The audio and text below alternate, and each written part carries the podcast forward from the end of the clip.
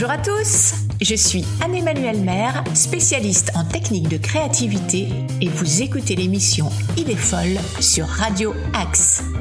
Idée folle, c'est l'émission qui vous révèle les techniques des pros pour trouver des idées de folie. Des idées de folie pour toutes les situations de votre vie. Alors rejoignez-nous chaque semaine pour une dose d'inspiration et pour sortir du cadre. Trois bonnes raisons de continuer à nous écouter. 1. Vous en sortirez plus savant. 2. Entraîné. Et 3. Régénérer. Suivez-moi, je vais être votre guide vers tout plein d'idées folles. La technique de créativité de pro que je vous transmets aujourd'hui est empathique.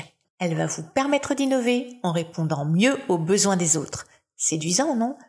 Innover aussi bien pour concevoir de nouveaux produits, pour communiquer efficacement et innover dans vos relations.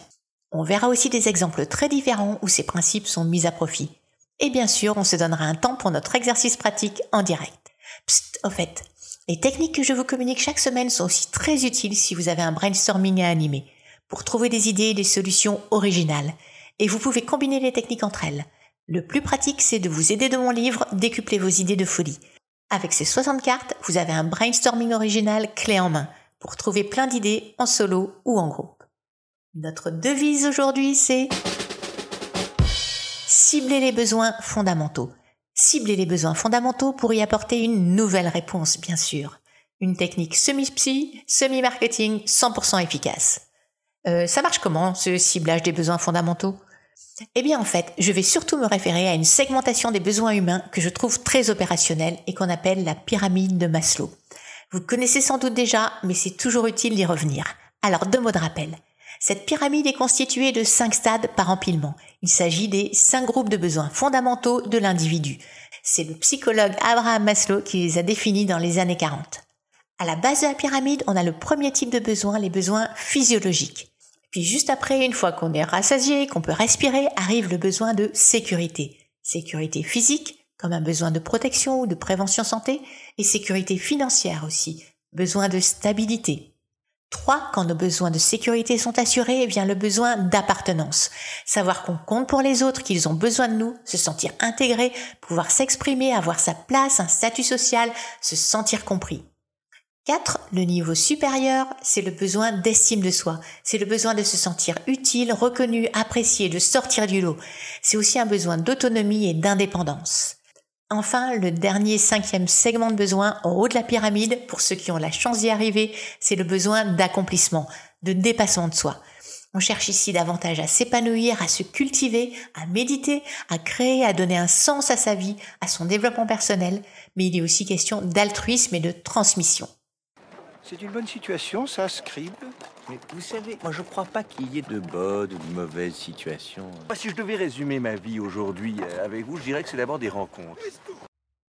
Voilà donc notre pyramide à cinq niveaux. Je récapitule besoins physiologiques, puis de sécurité, puis d'appartenance, puis d'estime de soi et enfin d'accomplissement. Dans la plupart des représentations, ces groupes de besoins sont hiérarchisés, d'où la pyramide, ce qui veut dire que l'individu cherche à combler ses besoins primaires, les niveaux inférieurs de la pyramide, avant de chercher à satisfaire les besoins des niveaux supérieurs. Manger d'abord, s'accomplir après. Bon, cette hiérarchie des besoins est remise en question aujourd'hui parce que, de fait, la hiérarchie des besoins peut varier en fonction des individus, des circonstances et des cultures. Par exemple, le besoin de réalisation de soi peut être plus fort que celui d'appartenance. Reste que la nature des grands besoins humains identifiés et leur segmentation en ces cinq groupes est pertinente et indémodable. Et l'intérêt de cette approche pour trouver de nouvelles idées, c'est que si on a un manque par rapport à un de ces cinq besoins, ça va jouer sur nos comportements, notamment sur nos comportements d'achat. C'est pour cela, entre autres, que ça intéresse les marketeurs, les communicants et les commerciaux. Alors, le secret ici, c'est de partir de votre produit ou situation et de chercher s'il y a un de ces cinq besoins qui n'est pas bien rempli ou auquel on pourrait mieux répondre avec de nouvelles caractéristiques qui vont toujours plus loin par rapport à un de ces cinq besoins. En gros, au choix, trouvez de nouvelles caractéristiques qui amènent plus de sécurité ou plus de liens ou plus d'estime de soi ou plus d'accomplissement. Ou encore, si votre produit ou situation répond suffisamment à un type de besoin, vous pouvez chercher à répondre à ce besoin d'une façon nouvelle pour innover toujours. Imaginons par exemple, vous êtes un fabricant d'hélicoptères. Vous allez chercher des idées pour construire des hélicoptères plus sécures, de tout point de vue, besoin de sécurité, mais aussi qui répondent aux besoins d'appartenance des utilisateurs d'hélicoptères, à un groupe d'intérêt ou à une communauté donnée, style Harley Davidson pour les motos. Vous allez chercher aussi des idées qui répondent aux besoins d'estime de soi. C'est chic de pouvoir faire un tour en hélico quand même. Et aussi aux besoins d'accomplissement des utilisateurs d'hélicoptères. Hey, on est au septième ciel. Alors voici un exemple personnel où je veille à utiliser cette technique. J'ai une entreprise, Blue Baobab, et j'y fais notamment des bijoux et sculptures en bois. Je suis consciente du légitime besoin d'estime de soi de mes clients.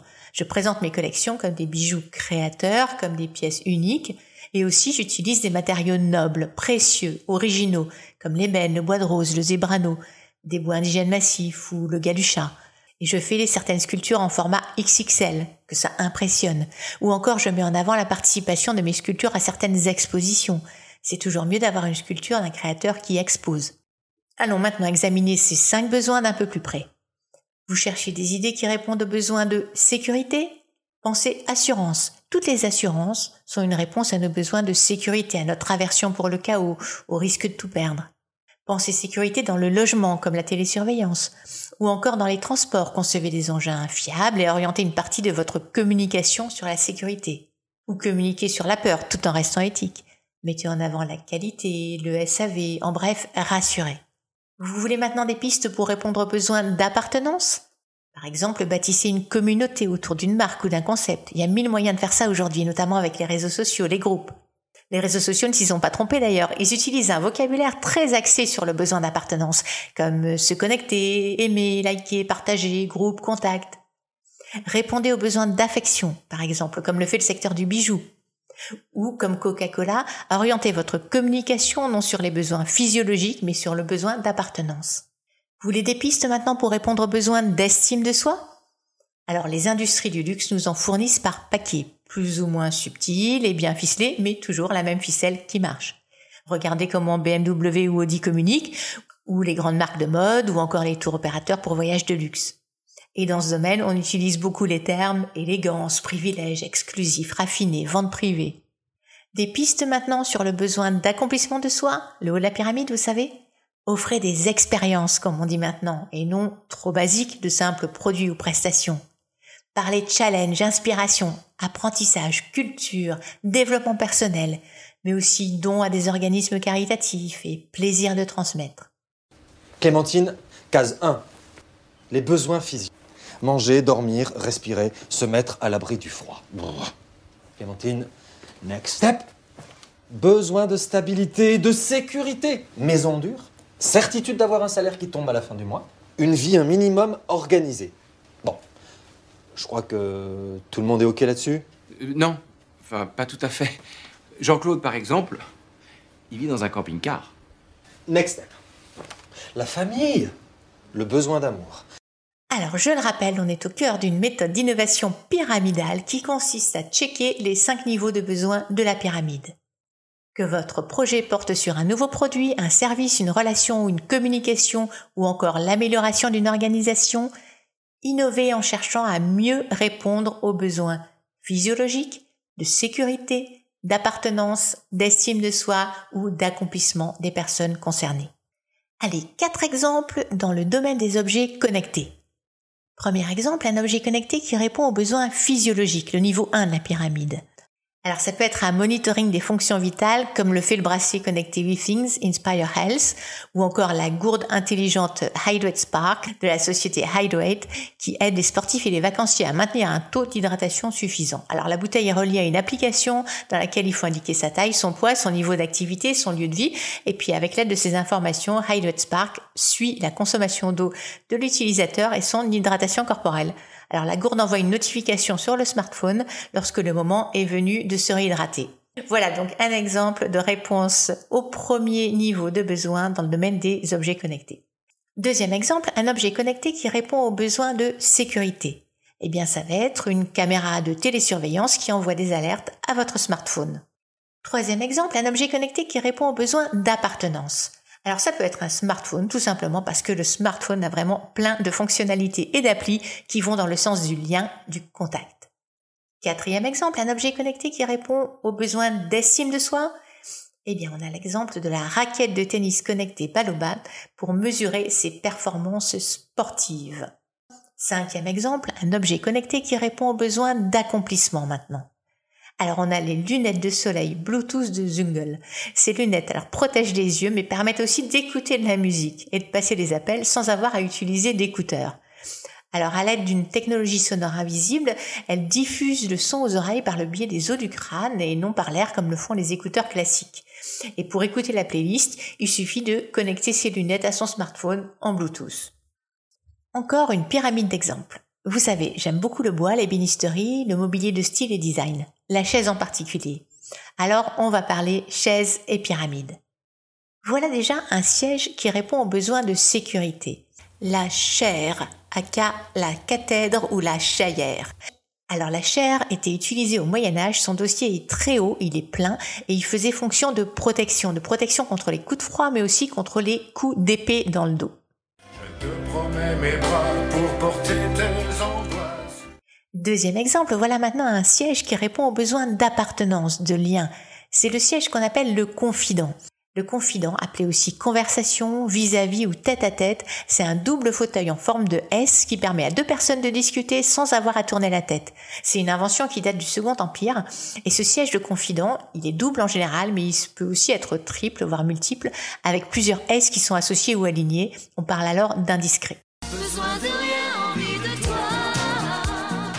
Troisième exemple, maintenant une chaise qui répond aux besoins d'estime de soi, en très matu vu. Alors c'est la chaise bergère de Fredrickson Stallard. C'est une sorte de trône futuriste qui fait parfaitement écho aux besoins d'estime et de prestige.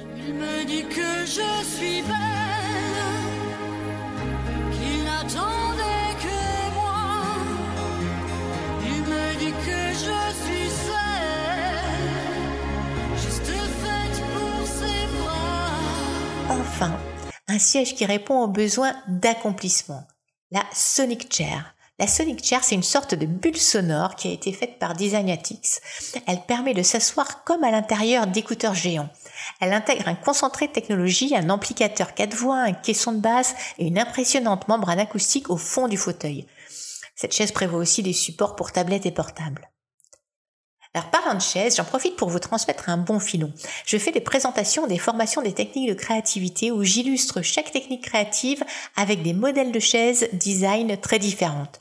Alors c'est très sympa parce qu'on part des 60 cartes de mon livre qu'on tire au hasard et à chaque carte correspond une technique ou une approche créative qu'on explique et qu'on prend en main et qu'on illustre avec une ou plusieurs superbes modèles de chaises. Alors je complète aussi ces tirages tuto avec d'autres choses que des chaises, des choses plus abstraites pour comprendre comment on peut appliquer les techniques créatives dans tous les domaines, comme la communication, la conception d'un site internet ou encore la gestion du changement. Vous le voyez, la pyramide des besoins de Maslow, c'est un système étonnamment simple et très pertinent pour trouver des idées pour un nouveau business ou pour un produit ou pour une communication. Mais pour trouver des solutions face à un problème personnel ou relationnel, est-ce qu'on peut aussi l'utiliser? Eh bien, vous vous en doutiez, la réponse est oui, et on va le faire sous forme d'exercice ensemble. Prenons le cas d'une relation professionnelle. Vous constatez que vos échanges avec Lancelot sont un peu tendus. Des idées pour améliorer ça? Alors souvenez-vous, on fait appel à nos cinq besoins pyramidaux. Alors vous vous posez les cinq questions. Lancelot est-il à l'aise physiquement avec la situation là maintenant, le besoin physiologique? L'avez-vous suffisamment rassuré? Est-il pleinement en confiance par rapport à vos intentions, à vos compétences, à votre efficacité? Donc ça, c'est le besoin de sécurité. Ensuite, interrogez-vous, est-ce que imperceptiblement Lancelot se sent accepté? Ça, c'est le besoin d'appartenance. Sent-il que vous le respectez, que vous le reconnaissez à sa juste valeur? Ça, c'est le besoin d'estime de soi. Et est-ce que vous lui transmettez la ferveur d'avancer ensemble? Ça, c'est le besoin d'accomplissement. Utile, non? D'ailleurs, de façon générale, vous remarquerez que vos solutions se cacheront souvent derrière un de ces cinq besoins clés. Magique, ce questionnement fonctionne tout aussi bien appliqué à vous-même.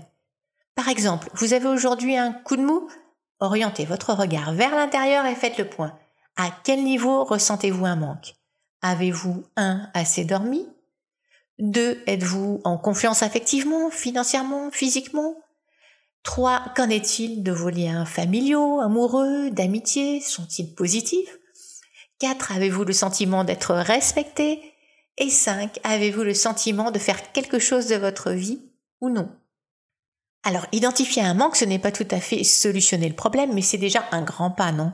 Vous savez, en communication positive, aka CNV, on insiste sur le fait de reconnaître nos besoins avant d'exprimer une demande.